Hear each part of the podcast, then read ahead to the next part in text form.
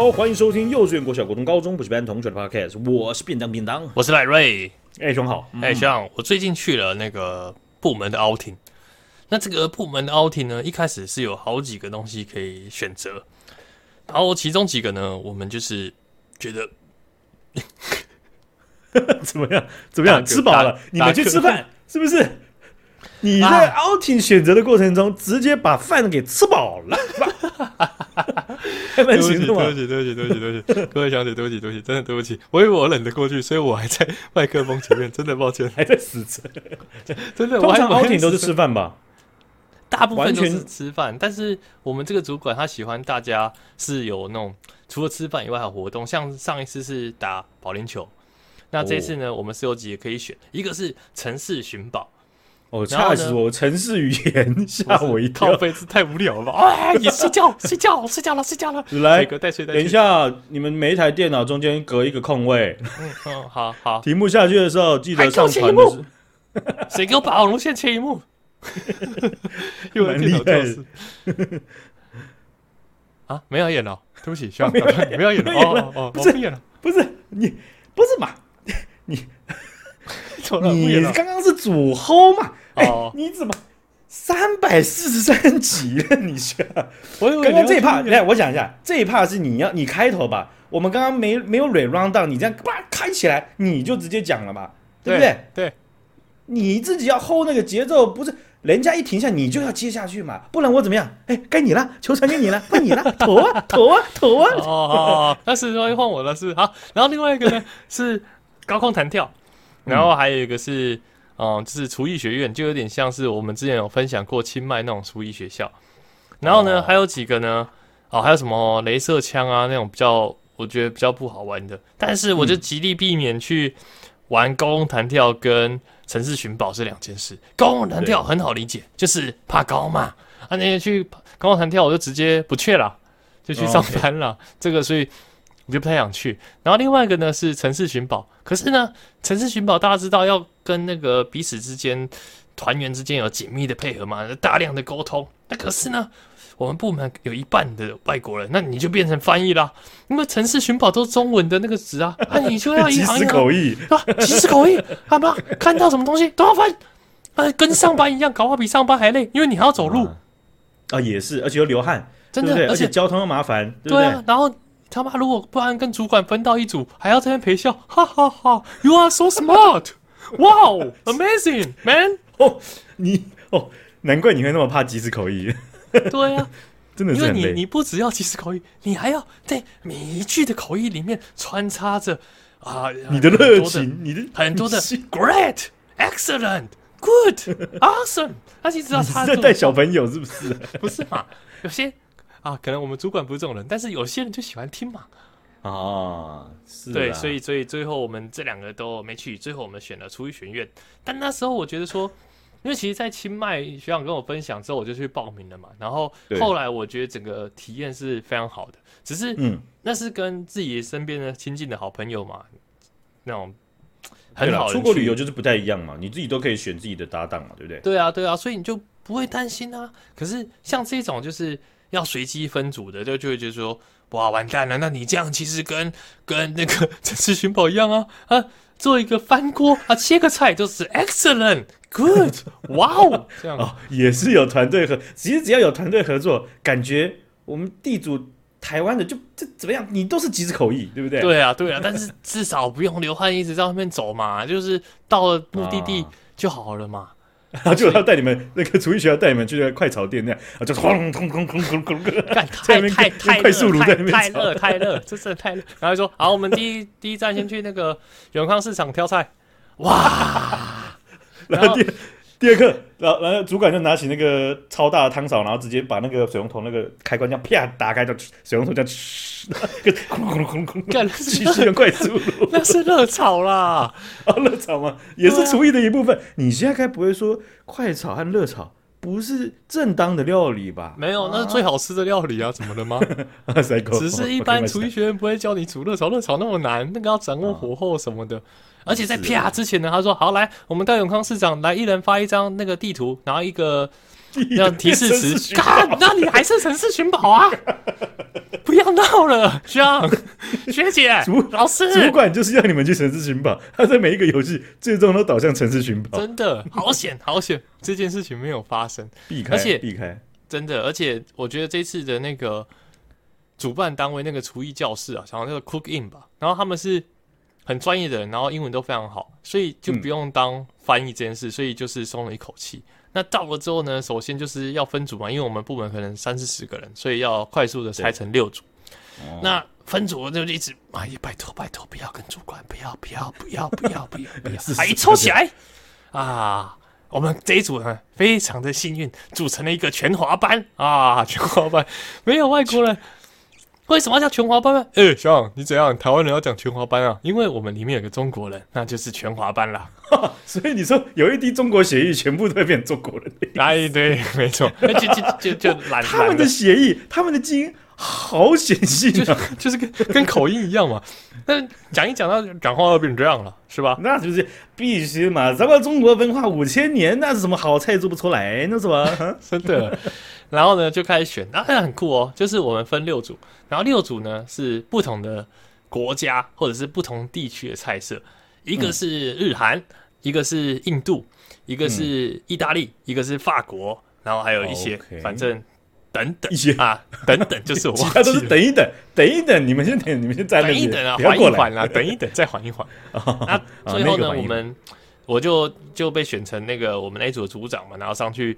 投掷骰子，然后看谁点数高就可以先选。然后后来呢，我们就选了印度料理，因为我们觉得印度料理很酷。我们是要做那个，就是你知道 num num，就是那个饼的名字，它的英文是叫 num，就是你这，我告诉你，你这不能叫 naan，你那叫囊啊囊啊囊。你滴到中国人的血，你还敢讲 naan？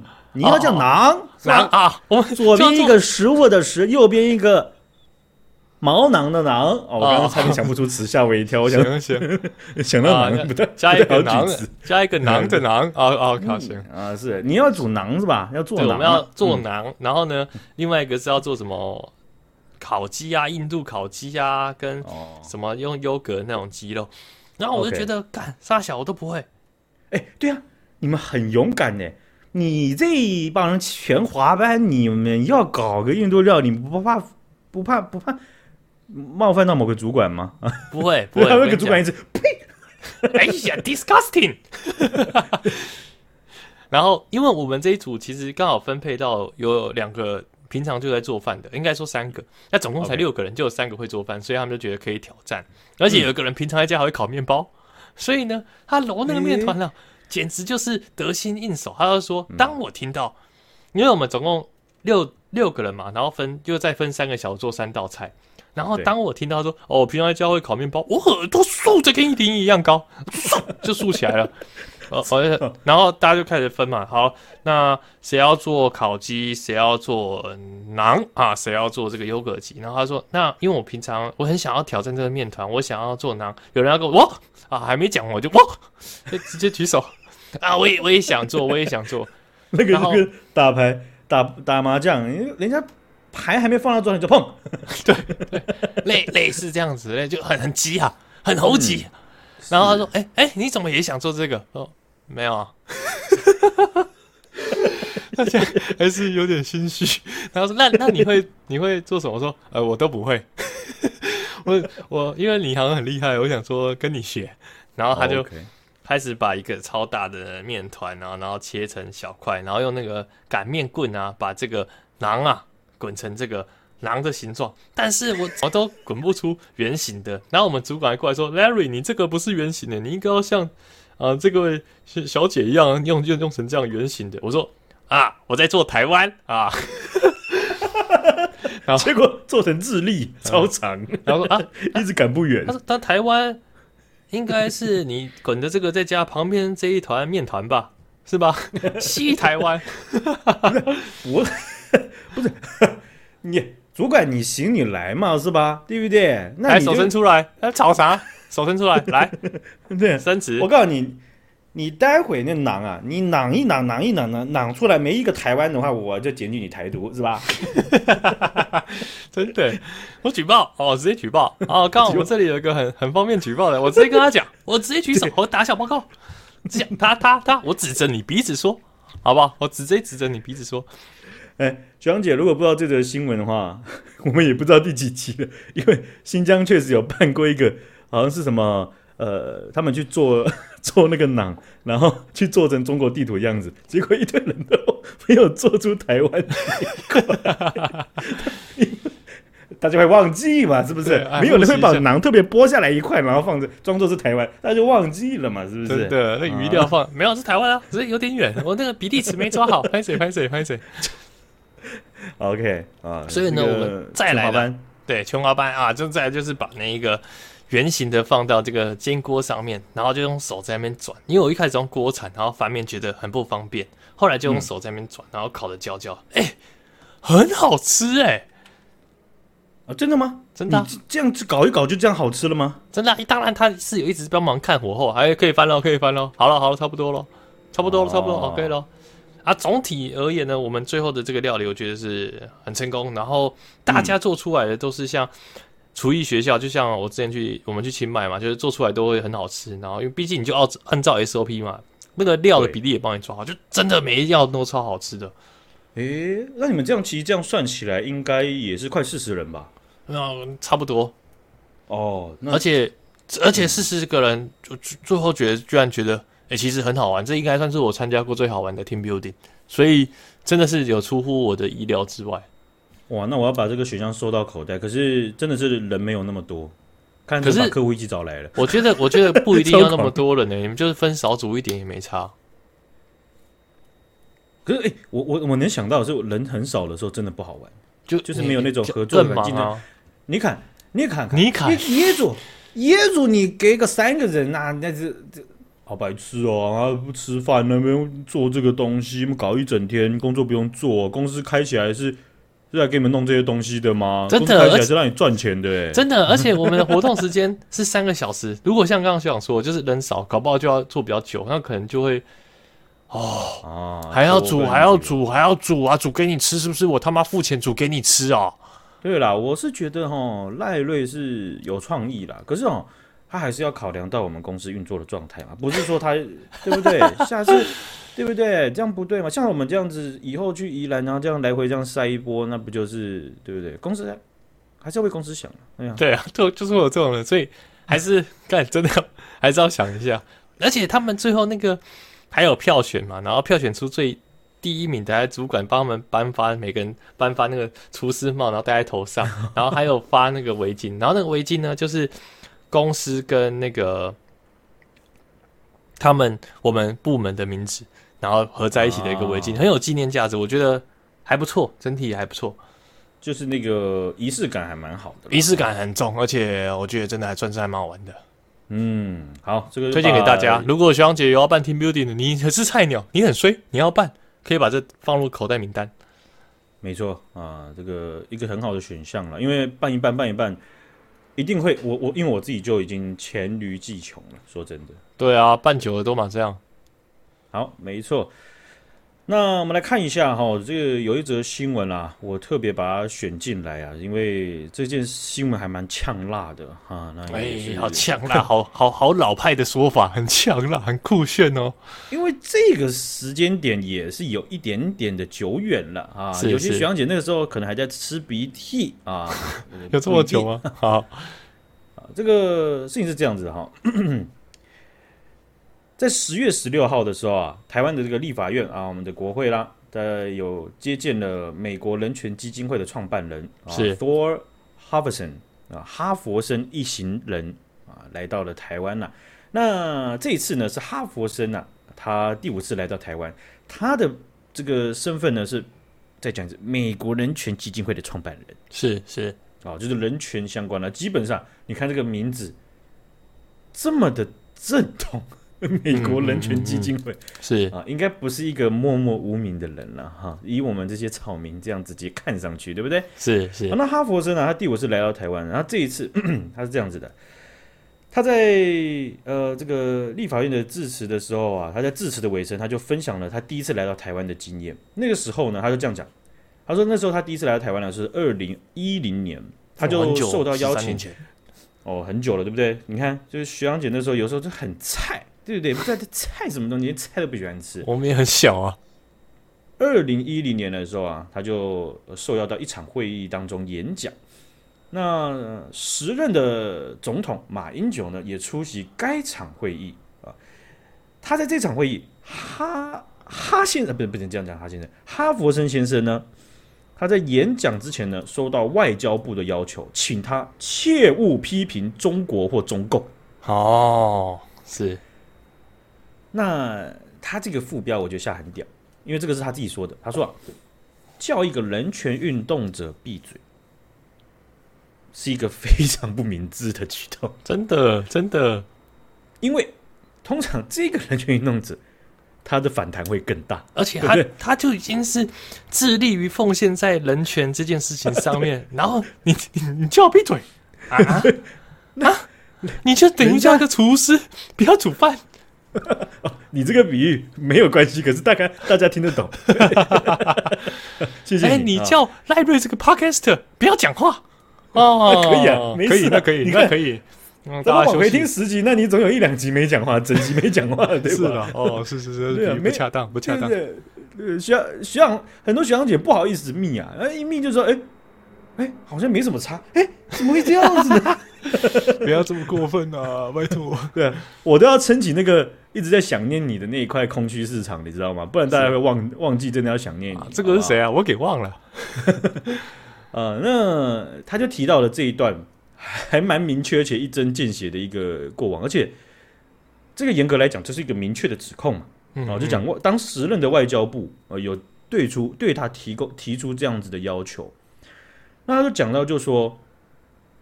马政府的外交部官员跟他讲了这样子的要求之后，他反而决定要把整篇的演讲全部改掉，全部都在讲中国。我靠，好屌！而且也确实，因为他自己也讲了，他当他当天他当天遇到这件事情的时候，呃，就是二零一零年那个时候，他就有曾经很很快，他就在公开投书，然后投投到了呃 The Huffington The The Huffington Huffington Post。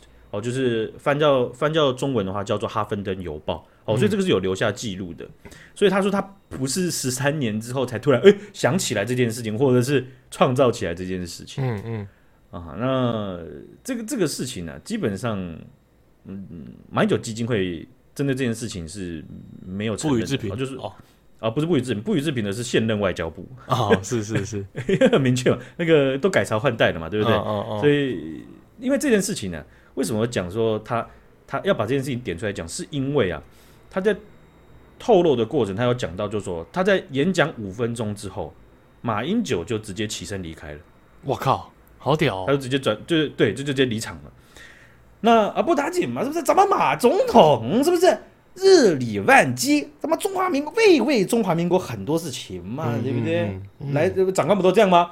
啊，那我这边就废话不多说了哈啊。因为我们等一下啊还有公事，所以就我可能会先行离席哈啊，大家 啊享受今晚这样，他就大概都是这样嘛，对不对？是是是是，我们马总统可能是这样子，那所以起身离开没什么问题啊。但是呢，这个呃哈佛生他在二零一零年那一场马英九走了之后呢，他离开的时候，他就去找了原本台湾政府提供的驾驶，就是有载他的那个驾驶，嗯嗯嗯，那个驾驶告诉他。请你自己打车。我靠，太凶了！然后他回到他回到饭店了之后，他的房间已经被退掉了，好不尊重人哦。对，所以这个东西后来媒体有追问哈佛森，哈佛森就说：“嗯，简单讲，他没有就是觉得他自己不应该讲这件事情。”嗯，哦，然后他他的意思就是，他确实是他在呃呃。台湾的，就是因为他在十月十六号的那那个立法院那那个场合，他就是想要分享这个，他认为是有趣的事情。是是，对，因为因为他他如果他要把它搞成一个风暴的话，他当他当时就直接就可以直接讲啊，没错没错。对，所以这件事情我就觉得哇，这哇，我就觉得超乎我的蛮蛮劲辣的，真的是对，超超乎我的理解了，真的。但是也真的是啊、呃，也是要看一下对方是是是谁或是什么背景的哈，因为我觉得翻比较精准的是说，他是说你去对一个激进的人权运动人士，他把自己归类为激进，就是比较比较积极的那种。aggressive 跟 aggressive 的这一种背景的社会运动者去讲，叫他别叫他闭嘴，你这真的是搞错搞错搞错对象了，啊、没错。啊，离谱了哈！啊，离谱的还有另外一件事情，然后这个最近发生在韩国和日本，还有中国，还有全世界的范畴，应该都有一点，但是主要是韩国和日本发生什么事情呢？韩国和日本媒体啊，最近都有在报道一件事情，在他们国内报道。青岛啤酒这个公司，这个品牌被视为中国四大啤酒制造商之一啊。那在中国的青岛啤酒厂呢，爆发了一件事情，有一名工人，他被拍到，他在这个麦芽保管厂的啤酒原料当中放酒，啊，哎，颜色一样啊，颜色一样，没事，如出一辙，哦，超高了，看都看不出来，想说这个。这麦芽怎么出水了呢？对不对？是不是发霉臭掉了呢？奇怪了，这样子啊。那他在这个放尿的期间呢，他还多次的观察一下，吹口哨，多次吹口哨，帮助排尿，帮助排尿，肯定得排尿。那这个影片呢，在中国虽然现在仍然还找得到啦，不过呢，在中国的舆论比起在韩国的舆论，韩国那个舆论才是正常的炸裂。对不对？你就想，台湾如果是那种一等一的，好比是这样，十八天，十八天加上半天，半天累积的尿，哎，你想一下，那是多大的事情啊，对不对？嗯，十八天没有，对，十八天没有，对，中国青岛啤酒厂才有，对不对？嗯、所以你就想，因为怎么讲？这样讲呢？这个是很大的事情，在韩国啊。韩国它整个国家的市场里面，进口啤酒当中，青岛啤酒排第二，哇，很大，我靠，那非常非常，那大大家都喝啊，对啊，大家都在喝，那所以你就知道为什么韩国媒体反应这么大，这么对，就看到新闻的时候，然后直接嘴嘴巴那口青岛啤酒直接吐出来，对，哦，所以这很离谱了哈，所以呢，在韩国啊，引起了很多消费者的震惊和，应该有些人是。嗯，蛮不爽的了哈。那中国的青岛啤酒厂就立即关闭了该生产工厂。那韩国的进口公司啊，哎呀，这个真是白目不分国界啊！他就这样讲，他们迅速回应，他们解释说，这个影片当中的这一个放尿的行为所在的这一个厂房呢，他们专攻的是中国国内的市场哦，咱们没喝到哦，他想要救火，他想救火。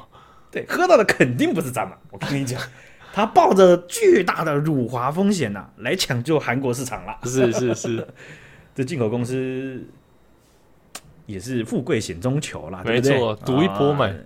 对，要不是这边就是那边啊，不可能两鱼与熊掌都兼得的啊、呃。所以呢，啊、呃，就说那反正呢，这一批啊，啊、呃，最终如果没有被发现的话，喝的不是韩国人，是中国的市场啊，大家注意啦。嗯那他这样的回应呢，当然也引起了巨大的波涛啦啊，还是没办法压制下来这个舆论了哈。那中国的这个公安单位呢啊，也已经公告说他们已经是展开调查了。日本的呃日本电视台他们也有报道，就是青岛啤酒啊啊，他们这个市占率是相当的高，尤其在韩国哦，因为日本也有 OK，但是韩国人非常爱喝啊，因为便宜啊，那行销又好这样子。韩联社跟中央日报也有报道，然后其实这件事这类的事情呢，过去都有发生类似的事情。因为在韩国啊，他们在之前很印象深刻的一件事情，就是二零二一年的时候呢，有一个这个中国的泡菜工厂，然后有一男性员工啊，他就脱衣，把衣服就脱掉了 啊，然后跳到这个水材水槽里面，这个水槽是在腌白菜的水槽，靠腰就进去在那边啊，开开心心的啊，然后。就被拍到了嘛，然后影片就被公开了。哎、欸，而且这种做坏事被拍到，代表说有被拍到，可能就有更多没被拍到的。对吧，对啊，超可怕的。所以当时啊，很多的这个韩国的呃餐厅啊，他们就暂停了从中国进口就是泡菜的这些 这些环节，然后这些行动作，就是我我觉得那个概念有一点像是台湾在理解，或是香港在理解，就是毒奶粉的事情一样。嗯嗯，那个是直接烙印在人心的，没错。那个是很少数，因为主要说是这样发生的十件是，很这样的严重的事情，我们大概只记得两件，其他八件说，哎、欸，好像有印象，对不对？或者说有点记忆有点浅，有点淡的。对，所以我们能够真正烙印是烙印的等级哦，就你说，呃，那个不要不要不要不要不要，哦，那个的感觉就是这种 这种情况，就是像青岛啤酒，或者是说像中国这个腌白菜这个东西，是啊是啊是啊，就是整个社会的尿 尿真的尿尿真的很容易记耶，尿真的是我觉得会真的是烙印下去。我感觉在欧洲如果发生这种事情，一定会变成社社会性，就是国家对国家的玩笑，真的真的就是说什么，然后就说。白痴什么？你们韩国人会喝酒？你们韩国人都喝中国尿哦？对，有可能 对呛这样子。是是，对对对。可是那几天就是一个不是很认真的呛，是茶余饭后的那种玩笑话，超超超超讽刺的消遣。没错 没错。好，我们今天就分享到这边了，感谢学长姐，感谢大家，大家拜拜，再见。